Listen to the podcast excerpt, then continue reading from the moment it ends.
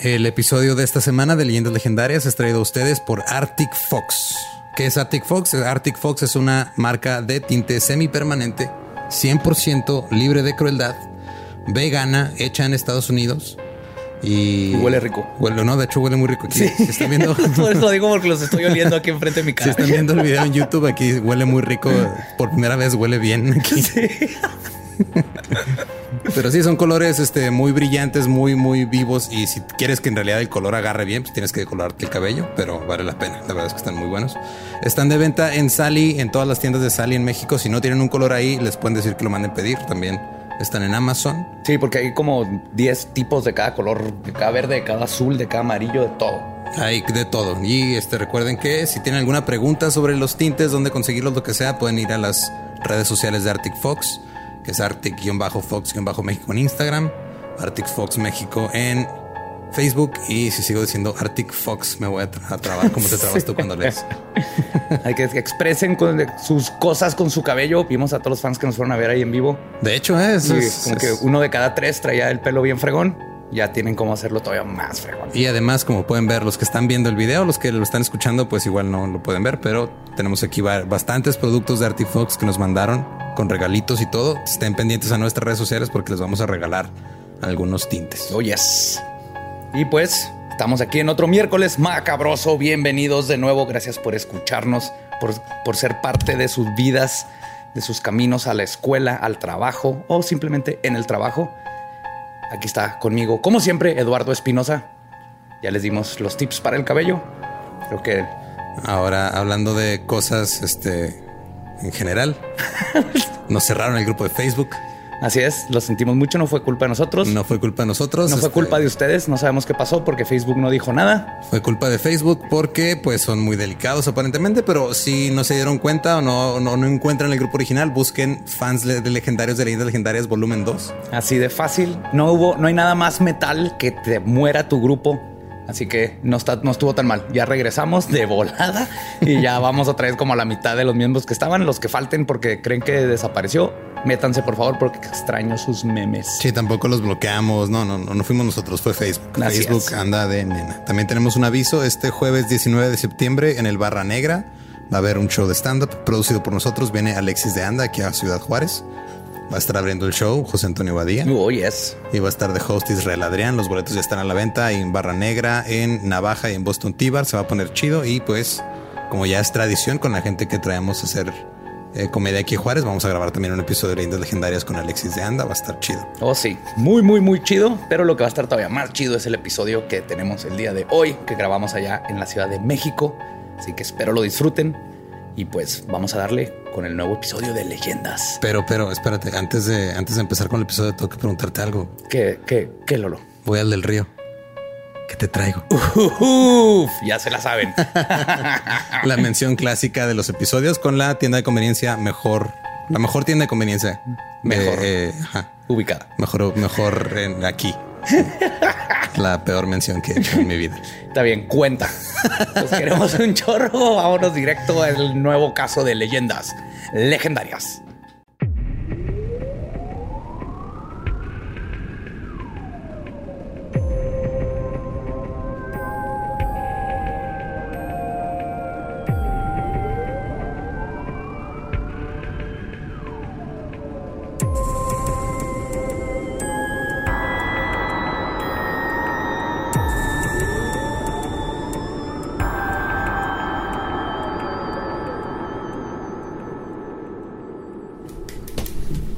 Bienvenidos a Leyendas Legendarias, el podcast en donde cada semana yo, José Antonio Badía, le contaré a Eduardo Espinosa y a un invitado especial casos de crimen real, fenómenos paranormales o eventos históricos tan peculiares, notorios y fantásticos que se ganaron el título de Leyendas Legendarias. Estamos en otro miércoles macabroso. Yo soy Badía y como siempre conmigo está Eduardo Espinosa Lolo. Sí, aquí estoy. Estamos en el Hotel Capital O en la Roma 191. Que Vivimos si en la andan, Ciudad de México. Si andan por acá, les recomiendo venir aquí porque son pocos cuartos, está a gusto y tiene una terraza muy chida. Sí, ese patiecito está Sí. Y hoy Sí, tenemos dos invitados de lujo. mega, mega lujo. Pepe. Hola, amigues. Ay, perdón. Estaba bien duro. Hola, amigues. ¿Cómo están? Yo soy Pepe. Y yo soy Teo, sordo desde este momento ya. leyendas legendarias, Pepe. Las leyendas legendarias Pepe y Teo. ¿A qué se le ocurrió ese nombre? Está muy, muy, muy. A, Lolo. Está muy, Está muy, muy, muy, fuerte. muy leyenda ¿no? legendaria. Sí. O sea, wow. Es tan redundante que es bueno. Sí, Pues sí. espero que creo que van a estar familiarizados con la historia que les voy a contar. Lo que tal vez no conozcan es la verdadera historia de lo que les voy a contar. Ok. En 1975, George y Kathy Lutz, junto a sus tres niños, se cambiaron a vivir a una casa en el 112 de la avenida Ocean en Amityville, Long Ay, no. Island. Ay, no, no, no, no, no. Eh, no, no, Aquí no. es donde terminas tu participación. Sí. No, pues mucho gusto, muchachos. No, sí, Amityville, ese sí, ya sé, lo ubico en mi cabeza, hermana. Sí. No, continúa, ¿Qué nos pero... Sí, sí, sí. Después de unos meses de vivir ahí, las cosas extrañas comenzaron a suceder. Voces en la noche, una manada de moscas satánicas, un cementerio indio con rituales satánicos, y todo esto se manifestó por el macabro suceso de que un matrimonio de investigadores paranormales, junto con un abogado, decidieron que sería una muy buena forma de hacer mucho dinero y catapultarse a la fama. Así es, Amityville es falsa, Annabelle es falsa, el exorcismo de un hombre lobo es falso y mi corazón está roto. Y es así como el día de hoy les traigo una historia agridulce, ya que desde joven admiraba a estas personas como los grandes y únicos investigadores que estaban verdaderamente en la cúspide de la investigación paranormal. Y luego me enteré que son unos Carlos Trejo con dinero y con una pizca de pederastía. Vamos a hablar de la farsa de los Warren. ¿Qué? Oh, sí. Amé como uno de los ingredientes es una pizca de pederastia. O sea, es como de. Ah, ok. Y para aderezar esta vez la historia. sí, un poco de violencia intrafamiliar. O- Ay, guau. ¿Son falsos? ¿Cómo crees? Ok, ahorita vamos a descubrir. Güey. Sí, sí, sí, pero sí los ubican, ¿no? Ahorita está lo del- Sí, todas las películas del. Conjuro. Que, que, quiero dejar en claro, las películas fuera de La Llorona, las otras están muy padres y todo eso. Ay, ¿no? no, no, Pero no. los Warren son falsísimos. Ay, no, pero no. parte de lo divertido de las películas es que era verdad. Yo sé, por eso les digo que yo también me rompió el corazón cuando me enteré que eran completamente farsantes. Ok. Ay, no, pero a ver, o sea, es que, o sea, es que yo sí vi, yo sí vi. Es que yo sí los conozco, dices. No, es que yo, o sea, yo sí fui a la casa de ahí en Amityville. No, vi una película, la dos Sí. creo que era la dos.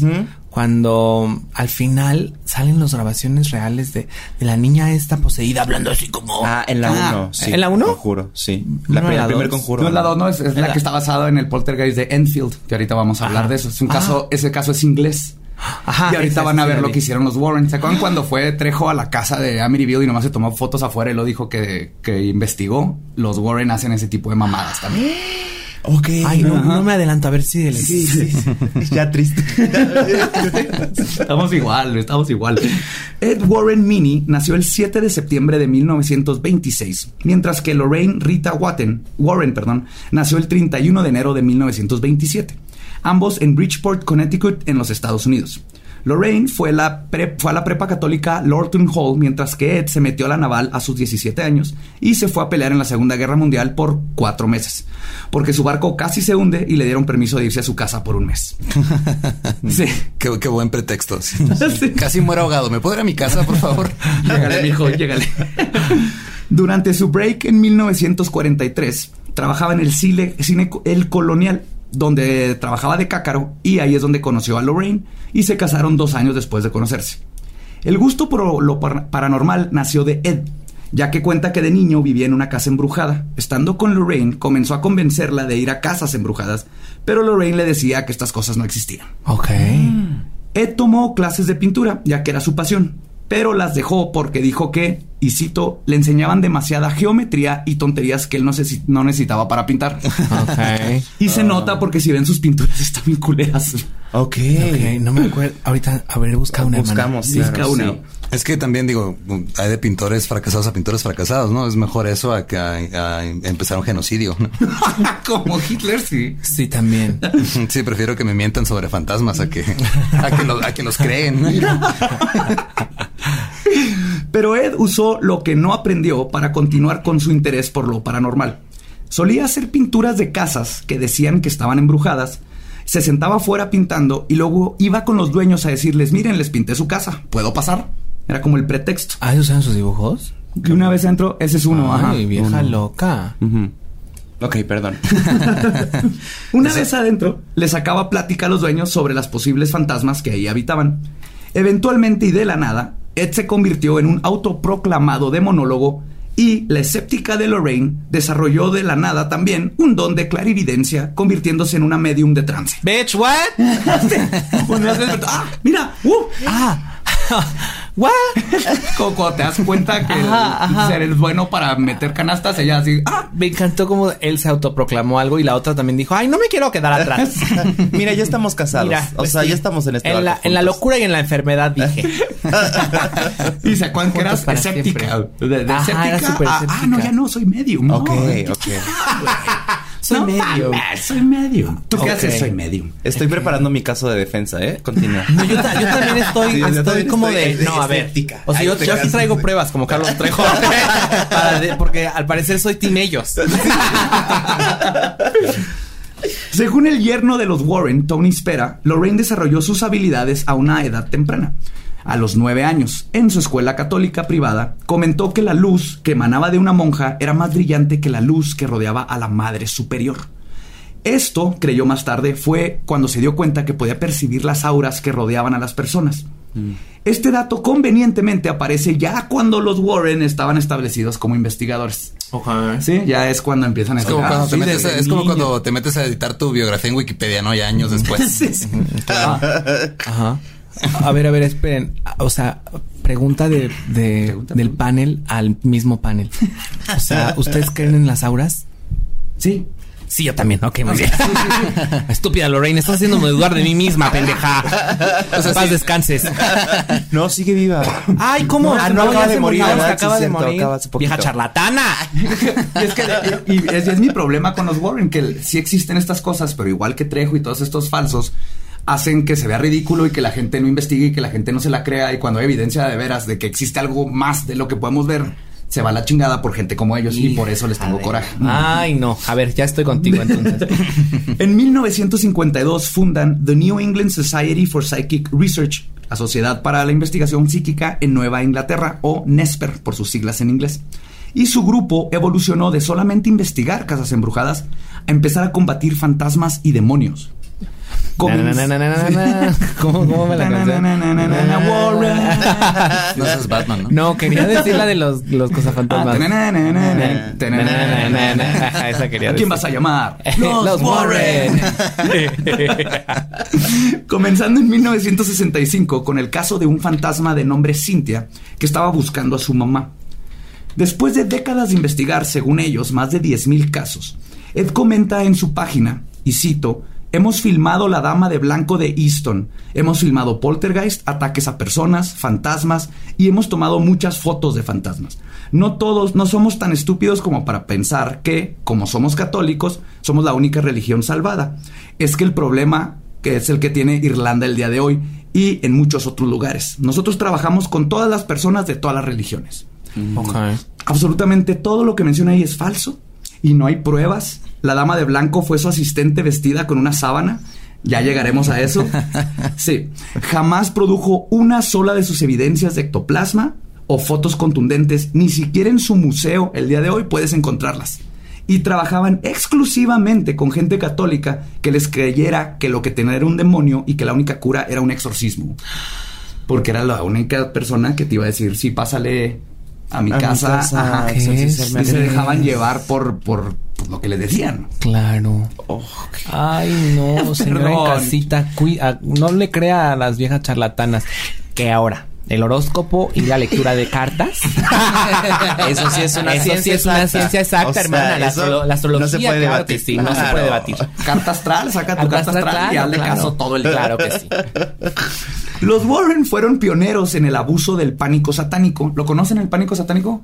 No. No. En los 80s, 90s hubo todo un movimiento, empezó en Estados Unidos y se recorrió a México, donde todo era satánico. Los pitufos eran satánicos, la Ah, música, sí, sí, la sí, música al revés claro. tenía mensajes. Sí, hasta creo que hasta Alejandra Guzmán le tocó que la acusaran de No, a. Gloria Trevi. Ah, a Gloria Trevi. Gloria Ah, Trevi. y Alejandra creo que también. Alejandra también. Sí, ajá. A por- Pokémon también le tocó. Pokémon. ajá. Pokémon, Yo me acuerdo que mi mamá no quería que yo viera Pokémon porque decía, no, es que eso es del diablo. Y ¿Y decía, cómo, cómo se llama eso? Pánico satánico. Pánico satánico, sí. Ay, qué horror. Ah, Está bien padre el nombre, es como un lugar Sí. así. Vamos a Pánico Satánico. Suena un antro bien chingón, ¿no? sí, Suena, sí, sí. suena. Me Ah. gusta. De hecho, a mí me tocó bien, bien este gacho porque vivíamos ahí en Juárez y yo era goth. y dark, entonces wow. yo era de repente todo el mundo me estaba volteando a ver y no se acuerdan de Columbine el, el- Claro, el- el primer sí, asesinato claro, bueno masacre claro, escolar famoso. En Colorado. yo era uno de ellos ajá, o sea en el sentido de que traía mi gabardina y el pelo largo y que está el pánico satánico sucede esto y puta madre todo el mundo estaba así de este güey yo nomás quería jugar videojuegos y, Y vestirme de negro. Ay, y leerme, pintarme las uñas. Y luego ir con mi mamá que me compraba mi camisa. Ay, Dios mío. Ajá. Pues eh, aprovecharon el pánico satánico para implementar su agenda católica anti-Satanás y más que nada para promover la venta de sus libros. Vivieron esparciendo desinformación a gente con problemas económicos y en algunos casos mentales. Decían cosas como que la mayoría de los casos de fantasmas son demonios y que los demonios llegan cuando usas la Ouija, el tarot o consultas a psíquicos. Lo cual es irónico porque Lorraine era psíquica. Pues ella, eh, Ajá. supuestamente. O sea, Autoproclamada. ella, ella llegaba y traía los fantasmas y luego llegaba el otro güey a quitarlos. ¿no? Sí. Y en un negocio redondo. Pero, sí, pero mira qué inteligentes. Voy, te meto un fantasma a la casa Y y luego mi esposo lo saca. Claro. Hay una película muy buena que se llama Frighteners. Ok. Que de eso se trata, es un tipo que puede ver fantasmas y, sus, y platica con ellos. Entonces van, embrujan la casa y luego él va y los, los saca. Es como Ok. del 2000, no, 90.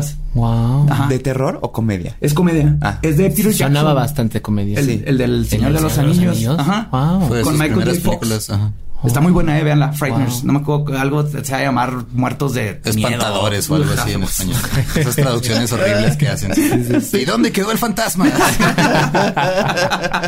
sí, porque los mexicanos siempre se de risa es ¿y dónde?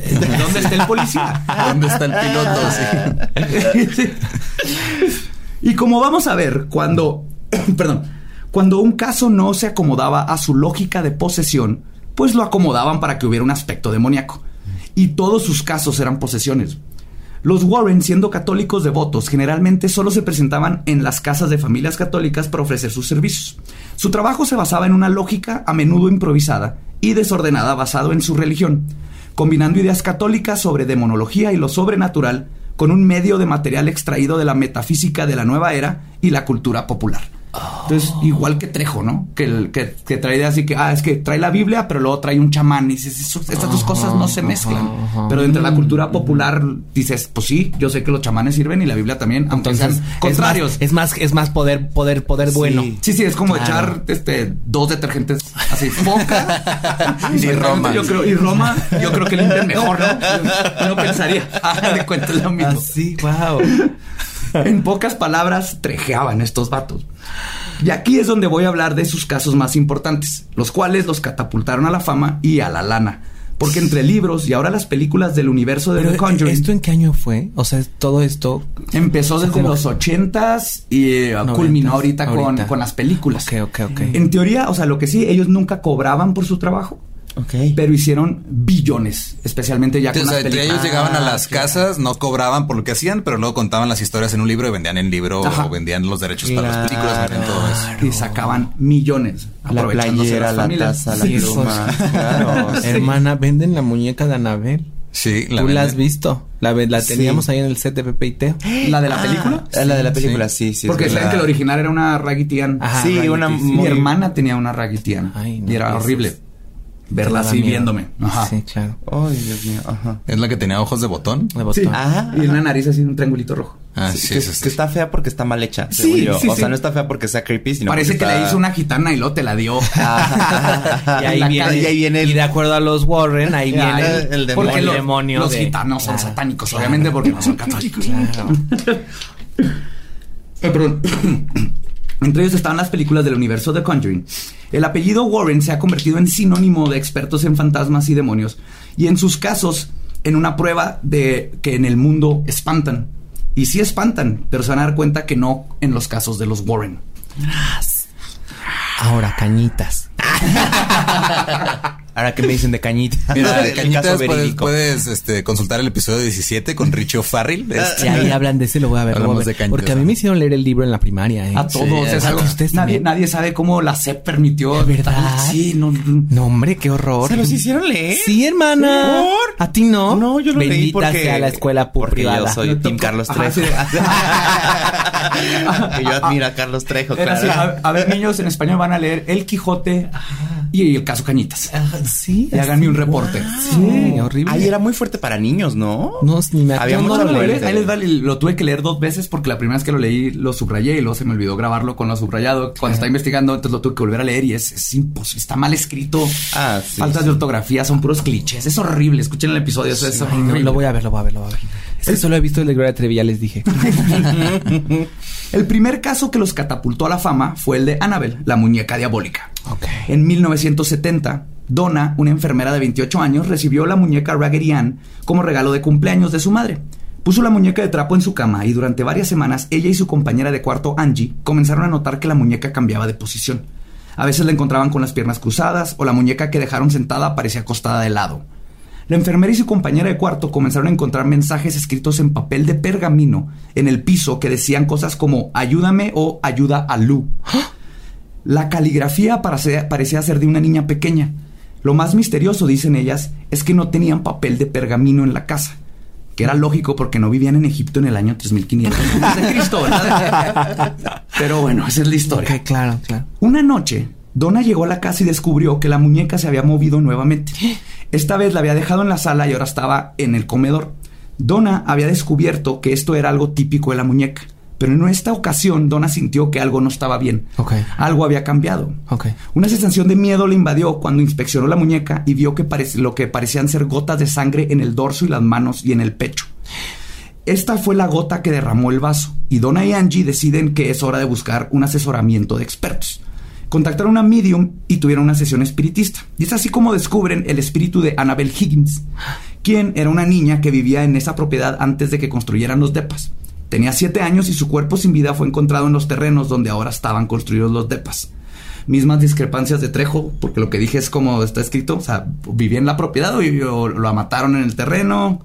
No Ah, importa. o sea, vivía, No en importa. terreno baldío y luego... Ajá. Luego hicieron los te lo explican en la misma frase, ¿no? Ah, Pero son esas cosas que no captas al principio y lo dices, "What?". Ok, ok. El espíritu de Annabel le dijo a la medium que se sentía consolada y a gusto con Donna y Angie y quería quedarse con ellas y ser amada. Oh. Sintiendo compasión por Annabel y Donna, este, por Annabel, le dijeron, le dieron permiso de inhibir la muñeca. ¿Qué es inhibir la muñeca? Vivir dentro, meterse Ah, a la ah, muñeca. ah, ¿no? o sea, ah, le dijeron, te puedes ¿no? quedar Pero en es- la. Ok, ok, ok. Ah, sí, esa mitad. Inhibir es como Sí, no hacer algo. no, es sí, por eso dije. No, sin habitar. Tal vez en el mundo de los Warren tenía un significado. Claro, diferente. También inventan palabras. Oigan, si me ven llorar es porque de todos modos me da miedo lo que dices. Pero no, entonces, sí estaba llorando hace. Sin embargo, pronto descubrirían que Annabel no era lo que parecía ser. Ay. La actividad comenzó a escalar al punto donde la muñeca comenzó a aparecerse en diferentes habitaciones y en un punto comenzó a chorrear lo que parecía ser más sangre. Un día el amigo de ellas, Lou, que ya les había advertido que esa muñeca era maligna y que deberían de deshacerse de ellas, estaba durmiendo una siesta en el depa. Abrió los ojos, pero no se podía mover. O sea, se le subió el muerto. Ah. Pero no había un muerto. Miró alrededor de la habitación y hacia sus pies vio a Annabel. La muñeca comenzó a deslizarse lentamente por su pierna, se movió sobre su pecho y luego se detuvo. En cuestión de segundos la muñeca lo estaba estrangulando. ¡Ay! No sé cómo, porque no tiene pulgares esa muñeca. güey. No sé si se acuerdan, tiene muñoncitos. No, no tiene músculos, no tiene nada. Sí, sí. Pero lo estaba estrangulando. A ver, es una Vieja, estrangulación. hija, tal vez le echó el ojo a la garganta y ya por eso. Le dijo, ¡dale, pendejo! O le metió la mano a la, a la- a la También. garganta y Sí, está ya, ahí. y ya no pudo. Si no, debe ser la estrangulación más adorable. Ay, qué bonita. Ay, mira, lo está matando. Quédate quieto dos semanas. Dos semanas la broma. Lu cuenta que estaba paralizado y sin aliento y que al No, a ver, pausa. Volviendo a lo de Anabel, o sea, yo me acuerdo que yo vi muchas novelas en las que mataban gente con poniéndose así de que la almohada, entonces ella prácticamente era una almohadita. Ah, bueno, sí, ¿sabes? O sea, de que Ah, ella misma se cara. sentó en su cara, ajá, así Sí. como de que También lo otro. Qué manera tan sexy de Es lo matar que a claro. hermana. Enciéndote en mi cara. y ya, y, ajá, sí, sí, sí. Pues, Perdón. Lu se despertó a la mañana siguiente creyendo que todo había sido un sueño. Otro día, mientras Lu inspeccionaba a la muñeca, sintió una presencia detrás de él. Cuando se volteó, algo invisible le arañó el pecho, causándole heridas que parecían haber hecho por siete garras. Tres verticales y cuatro horizontales. O sea, un hashtag. hashtag demonio Claro. estuvo aquí. Las cuales desaparecieron por completo a los dos días. Con esto, Donna decidió que algo no estaba bien de nuevo y decidió hablar a un sacerdote de nombre Hagen, quien dijo que el caso era demasiado para él y por lo tanto tenía que comunicarse con autoridades más altas en la iglesia. Así que llamó al padre Cook, quien inmediatamente llamó a los Warren por alguna razón. Los investigadores inmediatamente dedujeron que la muñeca estaba habitada no por un espíritu humano, sino por un demonio haciéndose pasar por una niña de 7 años. Ah. Porque según la ley de la cuarta vertical, los espíritus solo pueden poseer personas, pero no objetos inanimados. Eh, ¿Cuál es hola. la ley de la cuarta vertical? Sí. Eh, ¿nos Es- puede decir las leyes de la... Es como otra forma de decir pendejada. Ah, no existe la ley de la cuarta vertical. Ah, son estas leyes, son estas lógicas que se sacan estos investigadores paranormales Es para dije, inventarse ¿Cuál es la tercera vertical?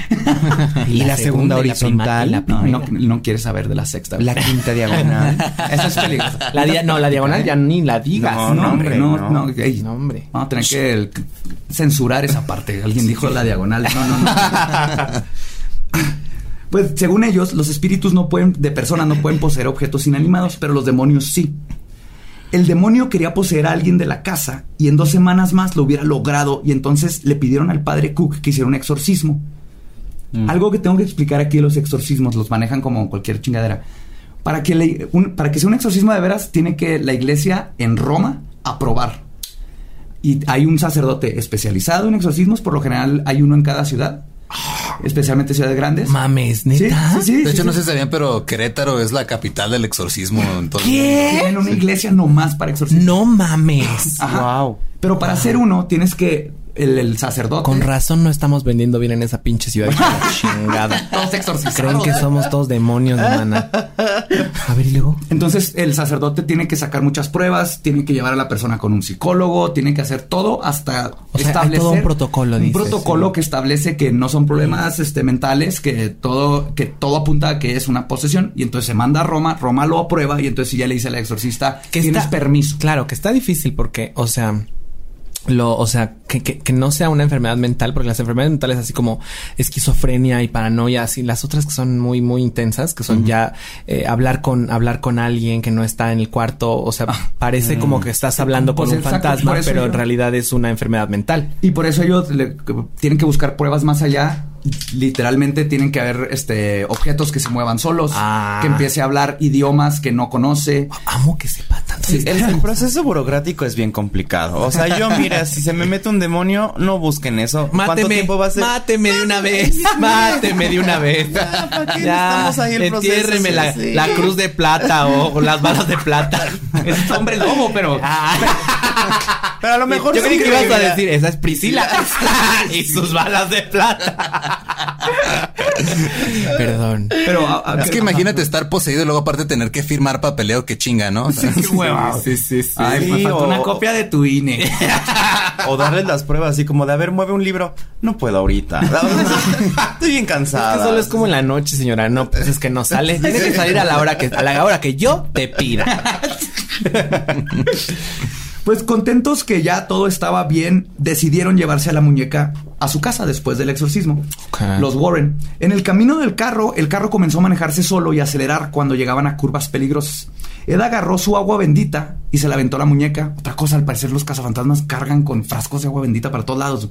Que bueno, es fácil. Además llegas a la pileta, le agarras. Le das la- una pregunta, si, si le echas, si tengo un frasco con poquita agua bendita y le echo más, ¿se diluye la bendición? Eh, ¿O eh, se bendice esa, todo? Esa es pregunta de aquel lado. Ah, a ver. es como la homeopatía, ¿no? La homeopatía es pregunta de acá. Si nos están mandando las preguntas Sí, es no, mira, para de aquel lado es ca- catolicismo y de este lado es budismo y homeopatía. ok, muy bien, muy bien, muy bien. Y, y balines, decías. Las estas agujas. Es acupuntura. Acupuntura, acupuntura acupuntura, sí.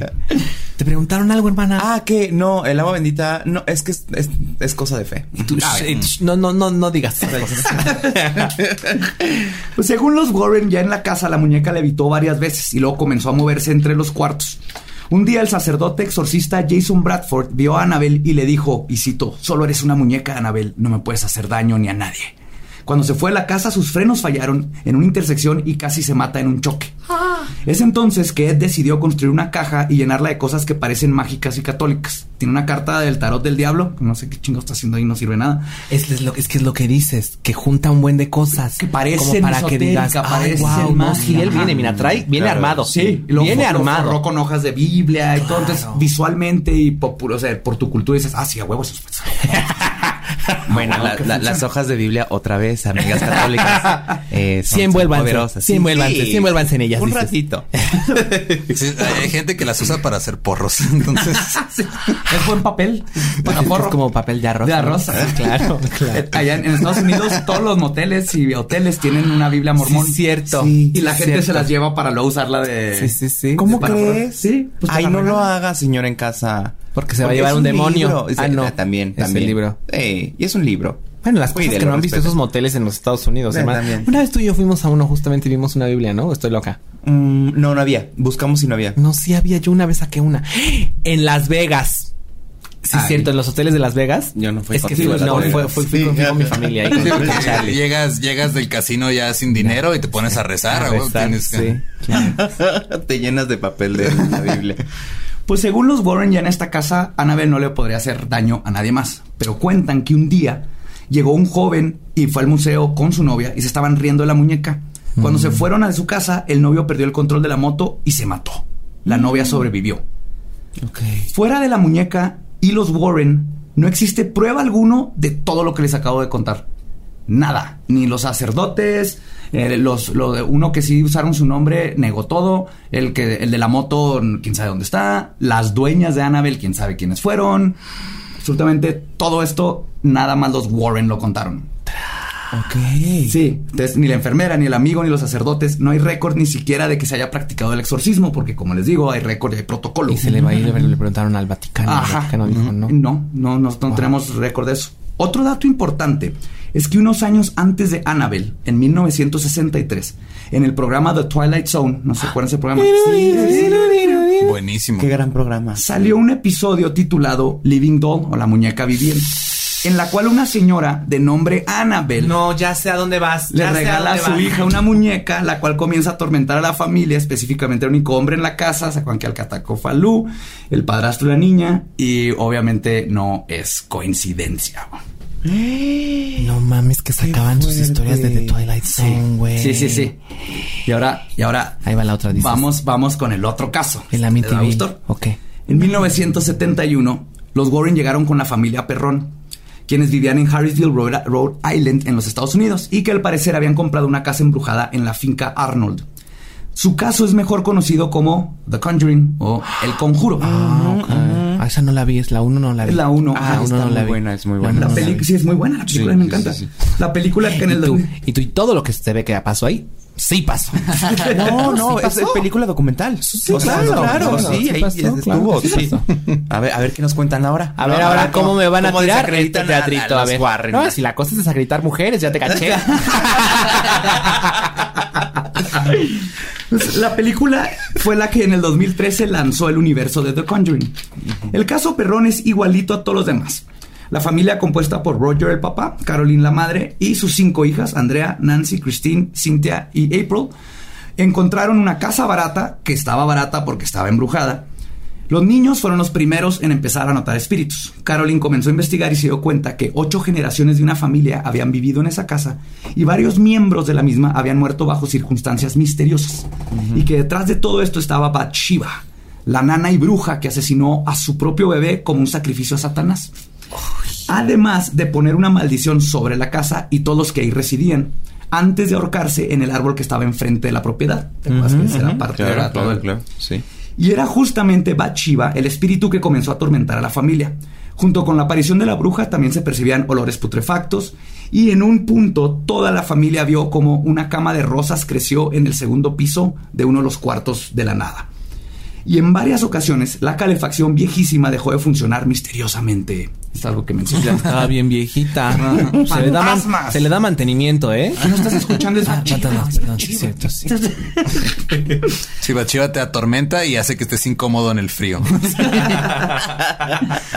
Si ahí les va una pequeña inconveniencia. Vas a tener que dormir con más cobijas. Pues un grupo de investigadores paranormales se enteraron de lo que pasaba con los perrón y le hablaron a los Warren, los cuales le informaron a la familia que su problema era que no tenían suficiente fe en Dios. Ok.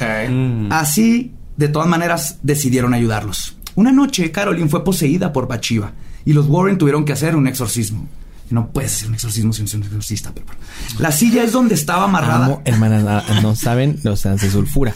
O sea, esto es la pasión. se puede, no se puede hacer un exorcismo sin la autorización del Papa.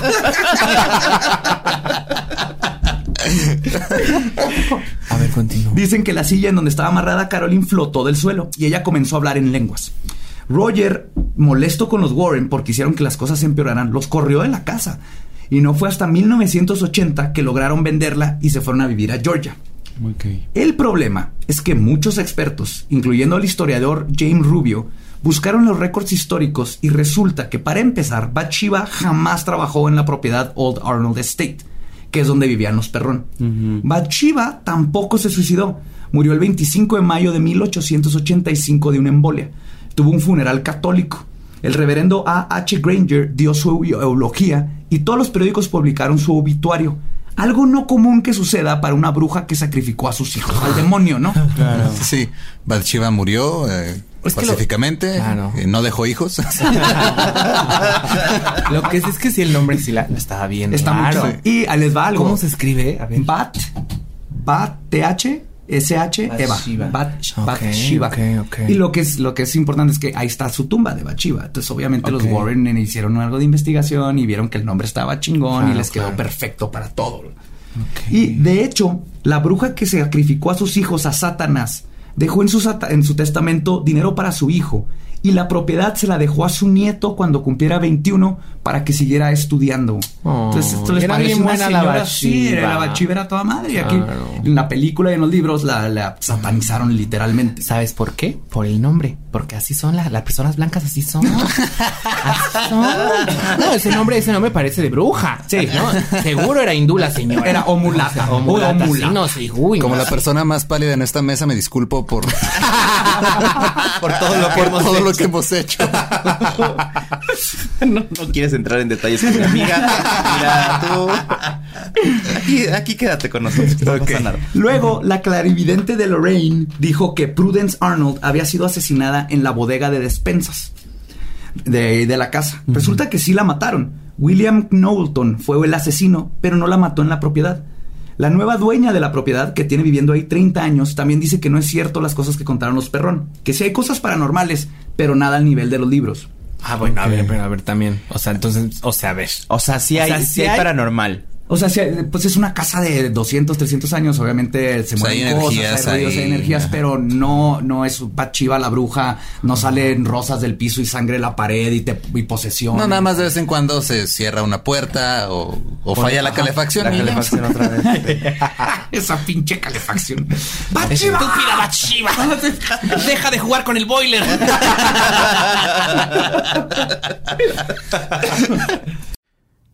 Hey, ¿qué tal? Soy Lolo de Leyendas Legendarias y les quiero dejar un pequeño adelanto de nuestro nuevo podcast. Estás escuchando El Dolop, parte de All Things Comedy Network. Este es un podcast de historia americana en el que cada semana yo, Eduardo Espinosa, le contaré un suceso histórico americano a mi amigo José Antonio Badía, que no tiene idea de qué se va a Ok, lo bueno es que el tema. No, lo bueno es que nada más te trabas cuando lees, ¿verdad? Sí, O sí, sí. No, no cuando voy a decir una línea que he dicho ya como cuatro o cinco veces.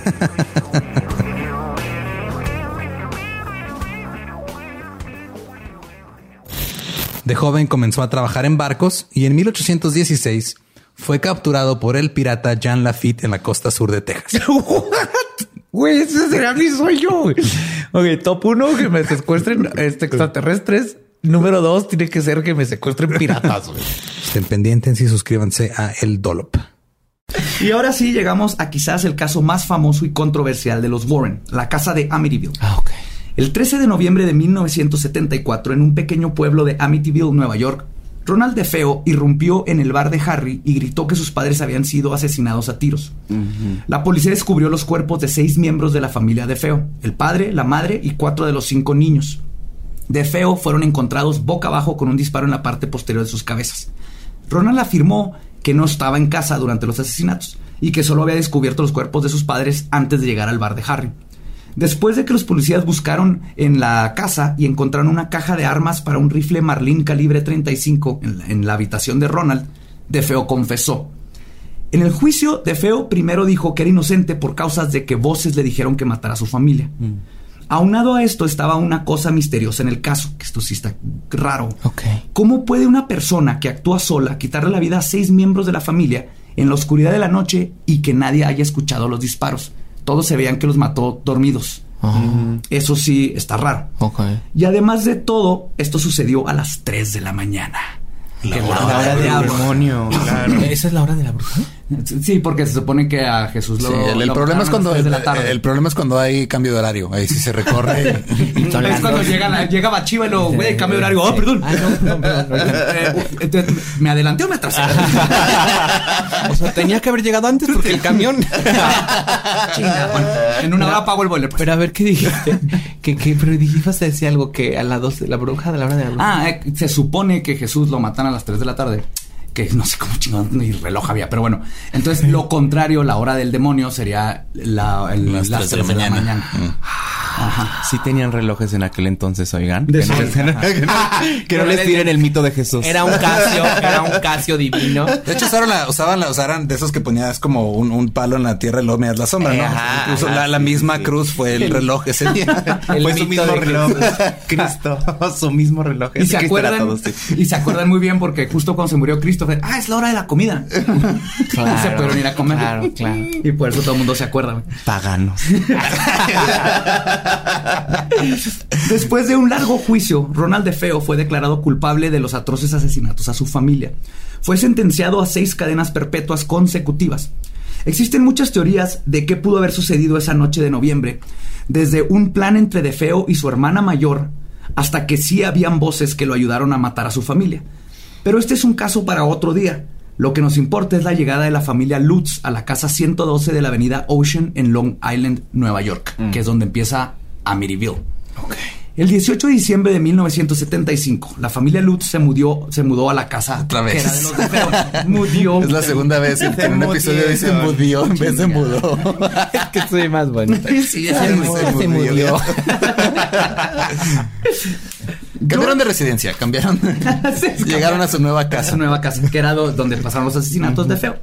George, Katy y los tres hijos de Katy de un matrimonio anterior, Daniel de 9, Christopher de 7, Melissa de 5, este, perdón, y sí, y Melissa de 5. Aunque solo habían pasado 13 meses desde que ocurrieron los asesinatos de Feo, George y Kathleen Lutz pensaron que la casa era encantadora, pero más que nada, como en todas las historias de los Warren, estaba barata. 80 mil dólares para ese tiempo, una casa con, este, tenía Todo. donde estacionar un barco atrás porque Sí, estaba en el lago. Entonces, lo de la película sí es así la casa. Claro.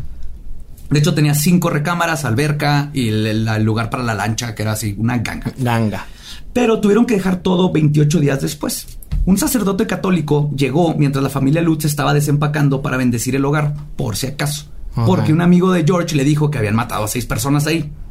Mientras el sacerdote subía las escaleras hacia, hacia el segundo piso, entró en una habitación que anteriormente pertenecía a Mark y John DeFeo. Comenzó a rociar agua bendita, y en ese momento una voz invisible le dijo al sacerdote, ¡Fuera! Lo cual hizo apresuradamente. La familia Lutz sufrió todo tipo de clichés durante los 28 días que estuvieron en la casa. Sangre que escurría de la pared, posesión demoníaca del padre de la familia, un sótano donde se encontraron restos de sacrificios satánicos humanos y un fantasma verde pegajoso que comía hot dogs. Bueno, esos son los Ghostbusters, pero. pero, Pero pudo, casi, pero casi, pudo, le casi. avientan todo. Es que estos vatos avientan todo así. Sí, sí, sí, sí. Los Warren se involucraron dos meses después de que la familia Lutz había dejado su casa. Cuando los, un grupo de investigadores paranormales les hablaron, pues igual no estuvieron ahí durante lo que pasó, como te lo mencionan. Ok. Y organizaron una pijamada psíquica. No estoy mamando, así le dijeron ellos, pijamada psíquica. En donde invitaron a la prensa. Ahí Lorraine decía que todo tenía que ver con un demonio que estaba infestando la casa. Hicieron sus exorcismos no ratificados por la iglesia y le decía a la prensa dónde tomar fotos porque sentí una presencia. Oh. De ahí salió la famosa foto del niño con ojos blancos, no sé si la han visto. No, a ver, googleale. Googlea Amityville fantasma y te sales como parece como un niño. Ok. Que ya muchos expertos determinaron que no es más que un miembro del grupo de reporteros. Eso también me rompió el corazón porque esa foto está bien chingona. Pero ¿Cómo lo que más era un miembro del grupo? ¿O ¿Era otro reportero? era otro reportero, Era un y había reportero y en la había, casa. ajá, sí, nada más fue una foto que salió rara y ya. Ah, claro, como O sea, cuando el sin flash filtro, te sale ajá, sí. raro. Como cuando abres la cámara frontal, hace Claro, algo así. Claro. A ver, hermana. Ahí está el Ay, hermana. Aparte que no, nunca se, se investigó bien la foto, que no le hayan alterado nada. ¿no? Ok. Pero lo más interesante es que... Ay, perdón. ¿Está viendo la foto? ¿Ese fue ese grito? Lo más Pero este, interesante... perdón. No, de- pero de- este parece niño, no parece un personaje de, de, de- del grupo de, de prensa. Es que reportero. había mucha gente. Pudo haber sido el, el- el hijo de uno de los reporteros o el niño de un vecino. No había control sobre la escena. Ay, Pudo haber sido un Pero fantasma. está muy buena la foto. Pues sí, hermanas, fue. Lo más interesante es que el abogado de Defeo contó que él fue a la casa de los Lutz y después de cuatro botellas de vino tuvieron una sesión creativa de escritura para escribir un libro de terror. Resulta que todo era un plan del abogado de Defeo para, uno, cimentar la idea de que Defeo era inocente por razones de locura y dos, hacer mucho dinero con la historia de la casa, cosa que probó ser verdad con 16 películas basadas en el caso. Y los Warren simplemente llegaron a introducirse al caso todos mala copa para también poder decir que fueron parte del misterio y hacer millones con sus propios libros, cosa muy común de los Warren.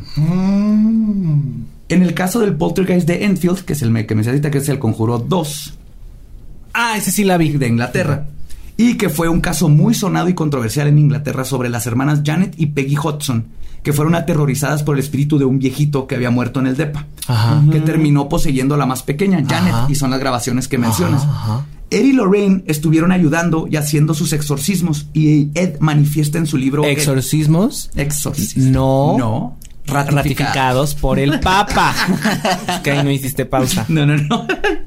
Ed manifiesta en su libro El demonólogo que fue testigo de cuando Janet levitó varias veces mientras dormía y otros eventos que sucedieron en el caso. La cosa es que cuando entrevistaron a Guy Leon Playfair, el parapsicólogo de adeveras que estuvo investigando el caso por meses y recolectó toda la evidencia que sí había trabajado, que, este, que le preguntaron si había trabajado con Nesper les contestó que solo se le había topado a Warren una vez afuera de la casa y que Ed le dijo que podrían hacer mucho dinero con ese caso. A lo que Guy le contestó, y cito, pues eso es todo lo que necesito saber de usted. Y se fue. Es. Convicciones chingonas. Es que este sí era un investigador, un científico parapsicólogo que está Claro. haciendo estudios, el que grabó las cosas, el que estuvo tomando fotos y llega Ed. Dice que si mucho entraron unos minutos a la casa, nunca entrevistaron a las niñas, como lo mencionan en el libro, en el libro nunca investigaron absolutamente nada de ese caso. Qué perra. Bueno, cuando él estaba viendo, ¿qué tal que ellos iban a otras horas? Para no toparnos, no entorpecernos Claro. nuestras investigaciones. Claro. Yo vengo en la mañana, tú pasas en la noche. Es algo muy real que se hace, Sí. Sí, sí, O como no se cayeron, me dijeron, ¿para qué te veo? También. ¿No? Entonces tú vente a las 3, yo llego a las 6. ¿No? no sé. Muchas cosas. Sí, ajá. Y el problema con los Warren no es solo su charlatanería. No cobraban por sus servicios, pero se hacían millones con sus libros y ponencias. Pero lo más grande fue que se dedicaban a desinformar a muchas personas. Hasta aquí era lo único que estaban haciendo muy mal. Pero luego se les ocurrió hacer otro exorcismo que causaría la pérdida de la vida de una persona y la encarcelación de otra. David Glatzel, de 12 años, dijo que algo lo había empujado contra su cama de agua. ¿Se acuerdan de esas camas? Las Cama de camas agua. de agua, Un tío mío en los noventas tenía su cama de agua. No sé por qué se, se desaparecieron. Estaban También un tío mío en, ajá, en los noventas también tenía su cama que de agua de y sí, era, era muy raro. Ajá, Le gustaba coger ahí a los tíos. Probablemente Ah, sí. sí. Viejos raros. Sé que lo, lo empuja algo sobre la cama de agua y que parecía como un señor grande con ojos negros. En poco tiempo se involucraron los Warren. Un tío era, obviamente. Porque las camas de agua eran de tíos, claramente. Alejen- si, si entran al cuarto de alguien y tiene Y cama de cama agua, de agua, huyan. Huyan. sí, sí. Pues Lorraine declaró que David tenía 43 demonios viviendo dentro de él Mm. y organizó otro exorcismo No acompañada de cuatro sacerdotes que no participaron como exorcistas porque no lo eran y no tenían permiso. Dijeron, vamos contigo, pero nosotros no vamos a hacer Ajá. nada. Dentro de estos sacerdotes y Lorraine también estaba el novio de la hermana de David, Arn Cheyenne Johnson. El exorcismo fue un éxito. Salvó, salvo, perdón, por el pequeño detalle de que el demonio, según Lorraine, saltó de David y entró en Arn, el cuñado que estaba ahí, por quién sabe por qué. Y seis meses después, esta persona apuñaló y mató a su rentero, Alan Bono. La iglesia cayó a sus sacerdotes que, que habían estado ahí sin autorización y el abogado de Arn le hizo caso a los Warren que le dijeran que aplicara la ley de soy inocente porque el diablo me hizo hacerlo. Este caso es famosísimo porque así salía en los periódicos, ¿no? El diablo hizo que lo hiciera. Cuando verdaderamente Arnold era un vato que tenía problemas y ma- mató a alguien. Claro. Entonces, en lo que, el- eh, perdón, eh, en lo que yo considero que es la peor defensa del mundo, el abogado se fue con eso y es como trató de... de- de- O sea, en la corte llegó así de, no, fue el diablo, yo no Sí, fui. Es- mi cliente estaba poseído. Y Arn- aquí los Warren están para pueden probarlo. Vayamos Sí, con las pruebas. Exactamente. Y Arn se declaró inocente por razones de posesión demoníaca. Y el juez lo declaró culpable de homicidio en primer grado. Ay, qué O sea, bueno. Obviamente, güey. Qué buen juez. Mientras estaba sucediendo el juicio, entrevistaron a, a Lorraine para un artículo del Washington Post. Le preguntaron que si iba a escribir un libro sobre la tragedia. Lorraine contestó, sí, claro que sí, y vamos a dar ponencia sobre el caso. Luego le preguntaron que si ya estaban hablando con productores para hacer la película. Y Lorraine contestó, no, claro que no. Nuestro agente de la agencia William Morris es el que habla con ellos. Ya un agente de William Morris, una de las agencias más importantes de todo el mundo, ya tenía los Warren Ya ahí. tenía a los Warren ahí. Y espérense, porque unos años después, David, el- ¿se acuerdan, no? El niño original de 12 años, estaba poseído con 43 demonios, demandó a los Warren por difamación. Y porque al momento de su, ex- de su exorcismo sufría de problemas mentales no diagnosticados, que por culpa de los Warren no fue tratado hasta muchos años después. Y menciona que la peor parte es que toda la historia de la posesión fue inventada completamente. Además de que los Warren duraron meses hostigando a la familia para convencerlos de que dijeran que la historia del demonio era verdadera y que si lo hacían los iban a convertir en millonarios. Tras. Ay, qué viejos hijos de la. Eh, sí. Y estas mañas de los Warren de convencer a gente de que le siguieran en sus mentiras es más que evidente en el caso de la casa Snedeker, que se convirtió en la película del 2009 titulada A Hunting in Connecticut. Esa no la vi. En español es o extrañas apariciones, invocando espíritus o eh, un exorcismo en Connecticut. Sí, ¿dónde ¿Quién quedó el salió? Ok. ¿Dónde? Fue creo que esas que salieron casi directo a DVD. Ah, ok. Ay, Pero perdón. Ay, Ay, otra vez, perdón. Yo creo que son de esas que cuando te metes a buscar a Netflix encuentras así un póster bien raro con que parece que alguien lo hizo en Paint y Sí. hicieron copy paste a una escena random y le ponen el título. Y con actores que nadie. Ajá. Sí, no ubicamos. Esta historia empieza en 1986 y era lo que ya se saben en todas las historias que ya les conté. Una familia, los Nedeker, consiguieron una casa muy barata y comenzaron a pasar cosas sobrenaturales en ellas. Ruidos, olores putrefactos, posesiones, toda la torta cubana paranormal. se cambiaron esa casa para estar cerca del hospital donde estaban tratando a uno de sus hijos por cáncer. En este caso, la familia Snedeker descubrió que la casa que compraron había sido una funeraria y que en el sótano era donde se hacía toda la preparación de los Mames. cadáveres. Los doctores no solo preparaban cadáveres, sino que Lorraine descubrió con sus poderes mágicos que además practicaban necrofilia. Ay, qué fue. Que mira. Seguramente. El ser humano es rarísimo. Yo las cosas que ha hecho. Lo que pasa en el sótano. Sin mira. embargo, no lo condonamos, ¿no? O sea, no es algo que digamos, No, no. "Va, go for it. No, sí, sí, Ah, sí, sí. No, si van a practicar necrofilia, sí, condónense. O sea, sí, sí, pónganse algo porque... Porque no, que Doble, doble condonación, ¿eh? Pero, ay, no, qué horror. Ay, esa vieja, qué, qué cosas inventaba. Exacto, eso llegaba y se inventaba lo que Qué quisiera. fuerte. Pues resulta que para empezar la familia y todo mundo sabía perfectamente que esa casa era una funeraria. Y los Warren se involucraron cuando los Nedeker, que tenían problemas grandes de adicción y estaban por ser desalojados después de deber meses de renta, contactaron a los Warren y después de platicar con ellos, Eddie Lorraine mandaron al reconocido autor de libros de terror, Ray Garton, a entrevistar a la familia. Después de hablar con ellos, Ray les comentó a los Warren que nada tenía sentido, que las historias que contaba la familia no, no, no, este, ¿cómo se- iban una en contra de la otra y que básicamente le- les dijo, esta familia, y cito, están locas. A lo que Ed le contestó, y cito, todas las personas con las que trabajamos están locas, por eso vienen con nosotros. Usa lo que puedas y lo demás, invéntalo. Tú escribes libros de terror, ¿no? Sí. El descaro, total. Ya ni siquiera él les inventaba las historias. Ya no. Tú hazlo, güey. Tú hazlo. Ya. Y entonces le dice, inventa algo y haz lo que dé miedo. Y para eso te contratamos a ti. Y aparte de eso, resulta que la madre de familia, Carmen, vivía de hacer tranzas con la lotería vendiendo boletos falsos. El hijo con cáncer, que veía a los espíritus, tenía un severo problema con drogas.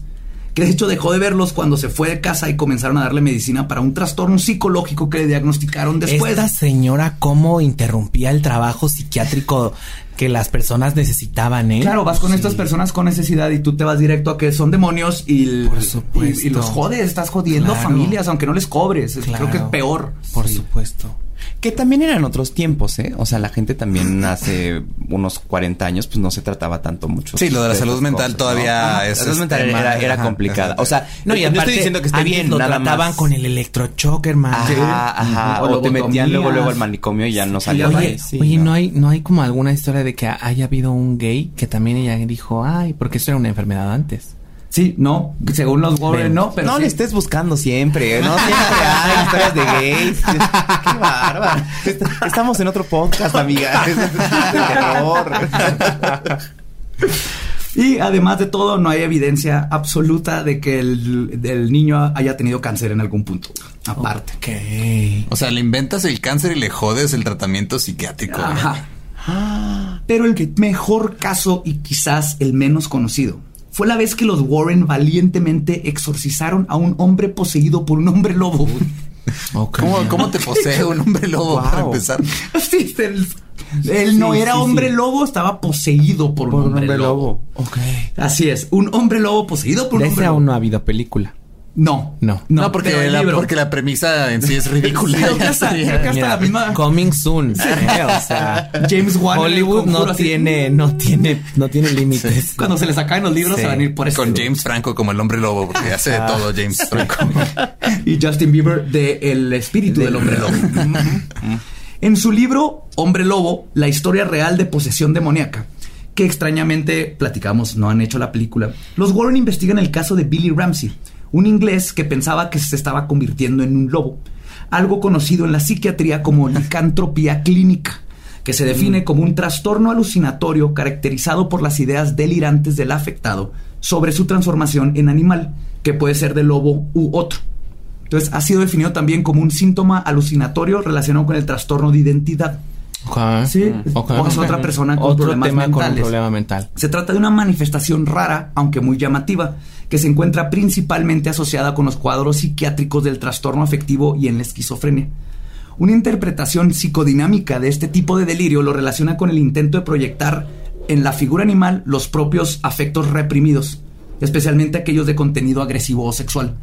Por eso es como alguien muy reprimido empieza, ah, me siento como lobo porque el, el lobo representa Claro. la furia y, el- y la libertad y todo esto, ¿no? Pero sigue siendo un trastorno psicológico. Sí, sí, sí. ¿Sabemos si él era peludo? no viene en tu. No, en tus- hay unas fotos, pero está como peloncillo y ni se sabe si son de de veras ni. Mm. En otras palabras, los Warren, quienes se involucraron en el caso después de andar en una gira promocional en Inglaterra, diagnosticaron a un hombre con un trastorno psicológico con posesión de un hombre lobo y le recetaron su dosis de exorcismo. Él le va, como debe ser. Y este caso está muy bien documentado en su libro, con el pequeño detalle de que se les olvidó poner una sola evidencia de absolutamente cualquier cosa del caso. Nada, no hay fotos, no hay nombres, los nombres no los no, no encuentran las O sea, personas. este sí ya, ya era ficción. Ajá. Por los otros no. Este, se sup- Este fue su primer sí. libro de ficción. Este ya fue su primer libro de ficción, es lo que no dice ahí. Los Warren han acumulado más de 1.2 billones de dólares, nada más de las películas del universo del conjuro. Tristemente para ellos, Ed falleció el 23 de agosto del 2006 y Lorraine el 20 de abril de 2019. Heredando su imperio de charlatanería católica, su museo de terror lleno de decoraciones de Halloween y varios libros de calabozos y dragones a su hija Judy y su esposo Tony Spera, porque en su museo de cosas embrujadas tienen libros de calabozos y dragones.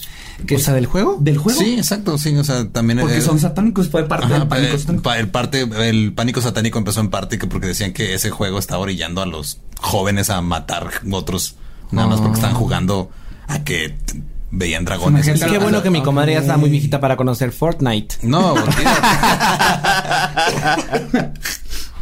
Pues al final de cuentas, después de escuchar lo que les platiqué, habrán dos tipos de personas en este mundo. Los que opinan que el legado de los Warren es verdadero y sus historias son pruebas del mundo demoníaco que nos rodea. Y por otro lado están... Así Teo, así chinga. Sí, sí, manden yo que. Sí, los Warren, aquí andamos.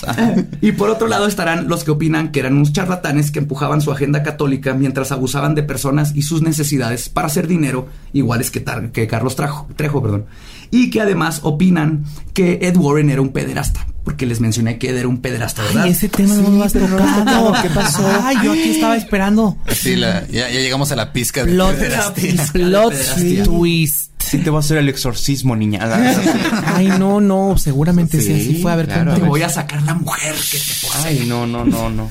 Una demanda contra las películas del conjuro sacaron a la luz en el 2014 a Judith Penny, quien ahora tiene 70 años, y que en una declaración jurada reveló que Ed la llevó a vivir con él y su esposa cuando Penny tenía 15 años, y que mantuvieron una relación amorosa. Ella explica que un día Ed dormía en el cuarto con la niña de 15 y la otra noche con Lorraine, uno y uno. Declaró Penny que Ed, Ed la conoció cuando él tenía 35 años y todavía no era el autoproclamado demonólogo en el que se convirtió después. Penny era un estudiante en la preparatoria central. De acuerdo al documento, Penny se fue a vivir con los Warren en el 63 y vivió con ellos durante 40 años. ¿Qué? Esto es como la de la historia de la Mujer Maravilla, como los, el que escribió la Mujer Maravilla. Sí, Ah. Sí, Luego es algo parecido. También declaró que fue testigo de cómo Ed era un esposo abusivo y que en varias ocasiones dejó a Lorraine inconsciente a golpes. Penny se convirtió en la secretaria de los Warren para justificar su estancia en la casa porque la gente está dando cuentas. Y además comenzó a ayudarles con sus trucos. En una ocasión, Ed quería pruebas de la dama de blanco del cementerio que mencioné ahorita. Era ella. Sí. Y Penny fue, tuvo, lo tuvo la brillante idea de ponerse una sábana blanca y él le tomó fotos, lo que lo catapultó por un tiempo dentro del mundo de la investigación paranormal. Pero luego lo desaparecieron como evidencia porque era hartamente Falsa. falsa. Y por si eso no fuera suficiente, en 1978 Penny quedó embarazada de Ed. Y Lorraine le dio dos opciones. O dices que alguien entró a la casa y te violó, o abortas. Ya que las leyes de Dios al parecer no están por arriba de la reputación de uno, Lorraine llevó a Penny a que a fuerzas hiciera un aborto para no crear un escándalo y arruinar la reputación de los Warren. Ahí está otra película. Sí. Y la hija de los Warren y su esposo los defiende diciendo que solo era un asistente y que Ed solo la dejó quedarse en la casa para ayudarle porque Penny no tenía dónde ir. Que podría ser, pero que, perdón, sí. Pero luego te enteras que Lorraine Warren agregó en todos los contratos del universo del conjuro una cláusula que dice que las películas no pueden mostrar a su esposo o a ella involucrados en crímenes, incluyendo sexo con menores, pornografía infantil, prostitución o agresión sexual. Qué rara cláusula, Qué ¿no? rarísima cláusula. es, es como. Yo me acuerdo una vez cuando trabajaba en una, en una empresa, en una maquiladora en Juárez, había un, un- como una advertencia que decía eh, se prohíbe traer pornografía explícita en la vestimenta. Lo cual quiere decir que alguien alguna vez llevó Llevó una playera con pornografía explícita. claro, en- en claro. su- ajá. Entonces, eso me parece lo mismo. Así, ah, por cierto, este. Van a hacer películas sobre el conjuro y fantasmas. Eh, nada más no metan nada de, de pederastía. Sí. Ajá, ni como ni ¿Por qué, participantes güey? O sea, en una relación sexual extramarital. O sea, todos sus secretos, sus esqueletos del closet dijeron esto no se puede tocar. Y es algo, como decías tú, bastante específico para poner un contrato. Algo con lo que coincide la agente de talentos Jill Smith, quien declaró en una demanda que estas cláusulas solo las ha visto en contratos sobre películas biográficas, donde la persona en cuestión está involucrada en cosas ilegales y pone una cláusula de cómo no tiene nada que ver con su historia, ¿no? O sea, usen esta historia, pero no mencionen que maté a una prostituta porque todavía me está buscando la policía. Claro. Y Yo por eso no creo en la serie de Luis Miguel, ¿eh? Yo no creo, pero ay, México hoy bien, ahí se la está comiendo toda. Sigues de decir, yo por eso no voy a hacer miniserie. No, no, no vaya a ser, mira, ¿para qué me están sacando cosas? Claro, Y pues, sí. ¿qué les pareció? Esa es la ¿Ya? historia de los. Warren. Termina en eso, demandados, Eh, muertos. Sé, sé que el escritor de eso, Stephen King, Stephen, ajá, ajá. siempre tuitea o pone así como un comentario sobre otros escritores. ¿Él ha hecho algún comentario sobre, ¿Sobre sobre, los los, Warren? Warren? ¿O él no él dice... O no, o no, No, pues nada? es que ya parece examen esto, amiga. No, no, no, no, no, eh, pregunta número uno, ¿no? No, o sea, es que luego, o sea, porque sé que él es como también una, Sí, una, es- una eminencia, en- la ficción eh, así, pero sabemos que es ficción. Y pues dije, ¿qué tal que Oh, él- no. puesto No sé si un- los tenga un en su radar siquiera. no creo. Porque luego pone comentario de todo, ¿eh? O sea, el Sí, señor está sí. metido en todo. Eh, sí, le pues, encanta. Le encanta opinar. Y tiene un corgi bien chido. Sí. ¿Cómo se llama? Ah, no me acuerdo. Evil Thing o algo así. Algo así, ajá. Pero es un corgi. ajá. Thing of Evil. Thing of evil, la cosa del mal. Pero ahí lo tienen, ahí vienen, no dejen de ver las películas de conjuros tan buenas. Menos La Llorona, Sí. está asquerosamente mal hecha.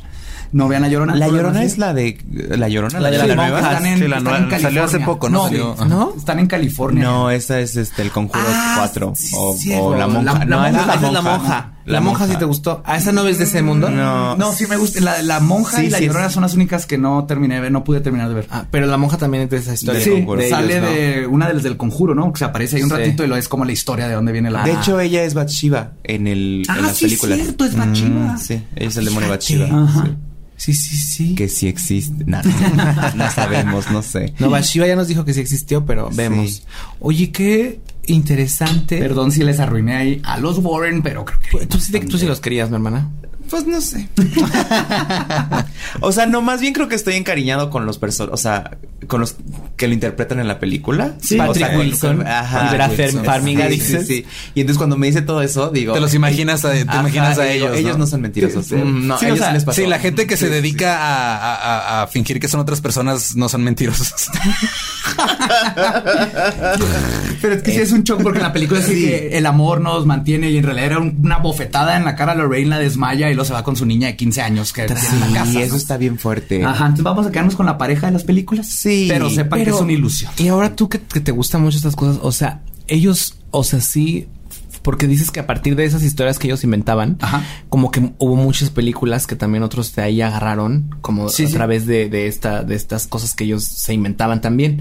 O sea, ellos sí formaron como este mundo de, de las casas este, embrujadas, No, así, o ya nada. existían. Ya existían desde los 60. Sí, nada más encontraron la forma de hacer dinero con ello. Ajá.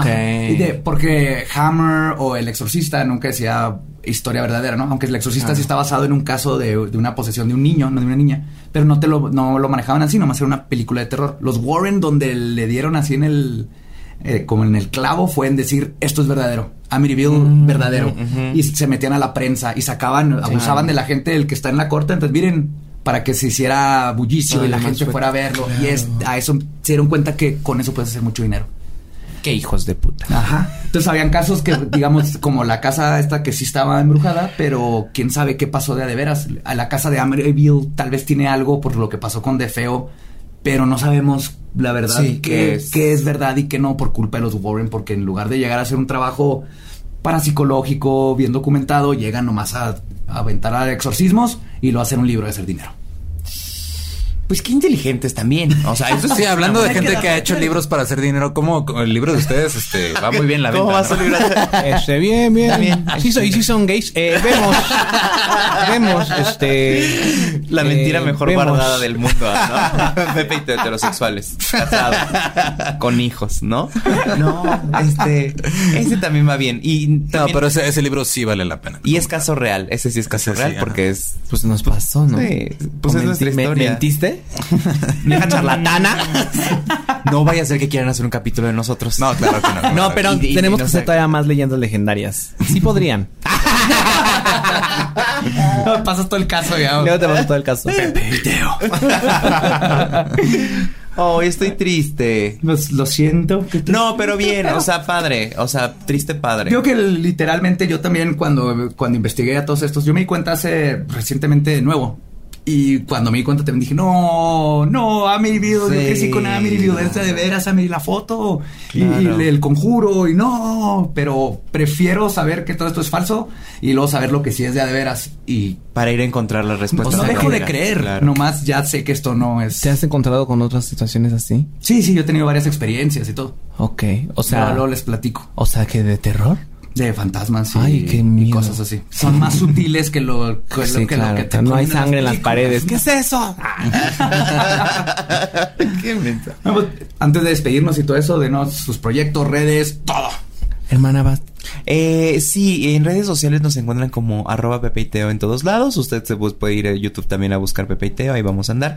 Y eh, pues tenemos la gira ahorita que viene. eh, Viene esto- fuerte. Ah, no es cierto, es que la radio, luego. Esto no es stand-up, o sí. A- Vemos. A, partir del 13 de septiembre empezamos en Toluca y de ahí usted ya puede entrar a pepeiteo.com.mx para ver qué otras fechas, lugares y comprar sus boletos.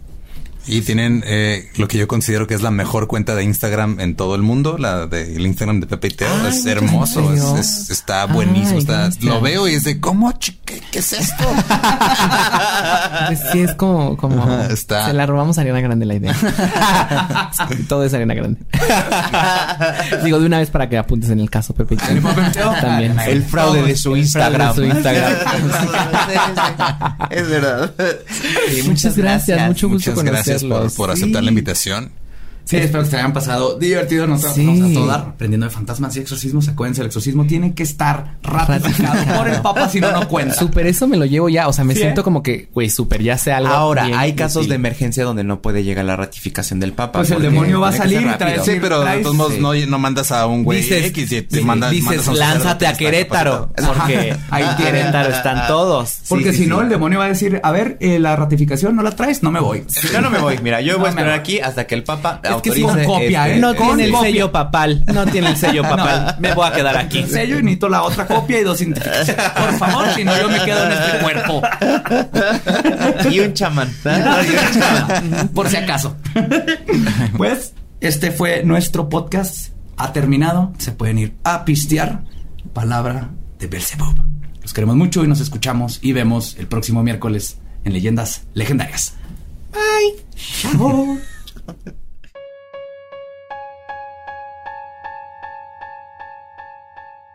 Pues ahí está, ya tenemos a alguien más a quien odiar en el mundo de lo paranormal. Warren Trejo, mismo tipo de calaña, mismo tipo de cochinadas. Lo siento mucho. Las películas, pues. hay Digo, las películas buenas. siguen, algunas siguen siendo buenas, pero pues ya sabemos que es completamente fantasía. Sí, sí te cambia poquito estar viéndolos así todos amorosos y así, y la sabes que ni de pedo y todas las historias, pero las películas las pueden seguir disfrutando, nomás olvídense la parte de de veras. Y pues llegamos a nuestra parte favorita, donde nosotros les expresamos nuestro amor a todos los que nos escuchan y ven, dándoles saludos. Y yo quiero empezar por mandarle, no un saludo, quiero mandarle un respeto al podcast de Duques y Campesinos de Carlos Vallarta, Jonas Fierro y Coco Celis. Los amamos. a Les ustedes. mandamos un respeto. un respeto tote. Y traigo aquí también saludos para Ale Farías, Nilsa, Marcela Toledo y a Nancy No por desertora. Eh, me, me hicieron esa nota. ¿Cómo que desertó? Si Nancy las abandonó, entonces ya no se merece nada. Ah, bueno, no, Nancy, ningún Ok. un, un no, no saludo para ti. También un saludo para el chat legendario, al de, del de Telegram. También hay uno en WhatsApp. Y para los que comparten stickers ahí también en WhatsApp. Saludos para ustedes. Saludo para Yusert, que me tuvo que deletrear fonéticamente su nombre. Si es You como en YouTube y Cert como en Cert. Como el jabón, pero con T. Algo así. Ajá, sí. Para Carlos Adrián Ameyayi y Nayeli. No sé si es Ameyayo o Ameyali. Ameyali. Eh, familia Casimiro. Para Mariposa Nars. Para Serge López, que fue su cumpleaños y le hicieron un pastel legendario. Uh, No sé si lo viste ahí en el grupo. lo Sí, sí, sí, antes sí. de que El- muriera el, grupo. También para Héctor Carvajal, para Salvador.jpg, que dudo que ese sea tu pedido real, pero bueno. Para Magali Rodríguez, arrobitas y brenditas. Para los Arquis Garduño y Eli, un, nada más un tip para los arquitectos. eh, no construyan arriba de panteones, por favor. Es fácil, es fácil. Esa es como una regla de vida que debería ser obvia. También para eh, Emilio Valerio, que cumpleaños, feliz cumpleaños. Y también para Pao Sierra, que la operaron de los ojos y como no podía ver nada, nada más escuchaba leyendas legendarias. Qué buena forma de recuperarte, que te recuperes rápido y que quedes bien de los ojitos. Y yo tengo aquí también saludos para Adrián Sabedore, feliz cumpleaños también. Para Marcela Delie y Lucerín, no sé si es su nombre de veras, pero fue el que le dijo a Marcela que escuchara el podcast. Para Selene Martínez y Hugo Lorenzana, Josefín Castañeda, Ah, a Josefín Castañeda me dijeron que te dijera que si tuvieras fe como un granito de mostaza, Eso dice el señor. No sé por qué, pero me pidieron que le dijera eso. Yo nunca he sabido cuál señor es el que dice eso, pero. El del costal. Uh, eso cambia todas las cosas. Sí. Ah, Eliana y Luis de Hermosillo Sorona, Sonora. Hijo, no puede ser, no puede ser. Maldita sea. Ah, Ferbavita y Eli, Lorena Lemus, Sayín y Francisco Garibay, Víctor Ordóñez, Anaís PGZ Chávez. Sí, cumplió hace poquito. Y a Perdiant 3 y a todos los químicos, biólogos que trabajan con ella y a Brenda Catalá. Creo que esos son todos los saludos. Y si están viendo, traemos cachuchas. A mí ya Carta Blanca nos mandó unas chéves y unas cachuchas. Gracias a todos ustedes. Ya los pueden dejar de molestar. Ya, y ahora denles, díganles gracias. ahora. Sí, sí, denles un like ahí a su carta. Sigan no tienen que decir nada ya. Ya nomás pista en Carta Blanca porque está bien rica. Sí, a mí también me dieron una gorra, pero no me la puse porque no quería verme igual que tú. Entonces me puse una gorra que me dio un amigo mío que se llama Manuel y que tiene una marca que se llama Nariguri. Sí, están chidos. Y Juaritos está bien chida. Sí. Sí, también este, recuerden, nunca, nunca decimos esto, pero eh, suscríbanse, Sí. Pícanle suscribirse, la campanita. eh, denle follow en Spotify, síganos en redes sociales. Y califíquenos cuando puedan. Pónganos Apple cinco estrellitas y todo eso. Ajá, siempre se nos olvida decir esto. Se nos olvidan, pero es parte que nos ayuda muchísimo cuando que hagan eso. Especialmente eso de calificar y suscribirse y campanitas y todo. Y pues muchas gracias otra vez por acompañarnos en este bonito miércoles. Así es, los queremos un chorro, manténganse embrujados y curiosos y nos vemos y escuchamos el próximo miércoles en Legendarias.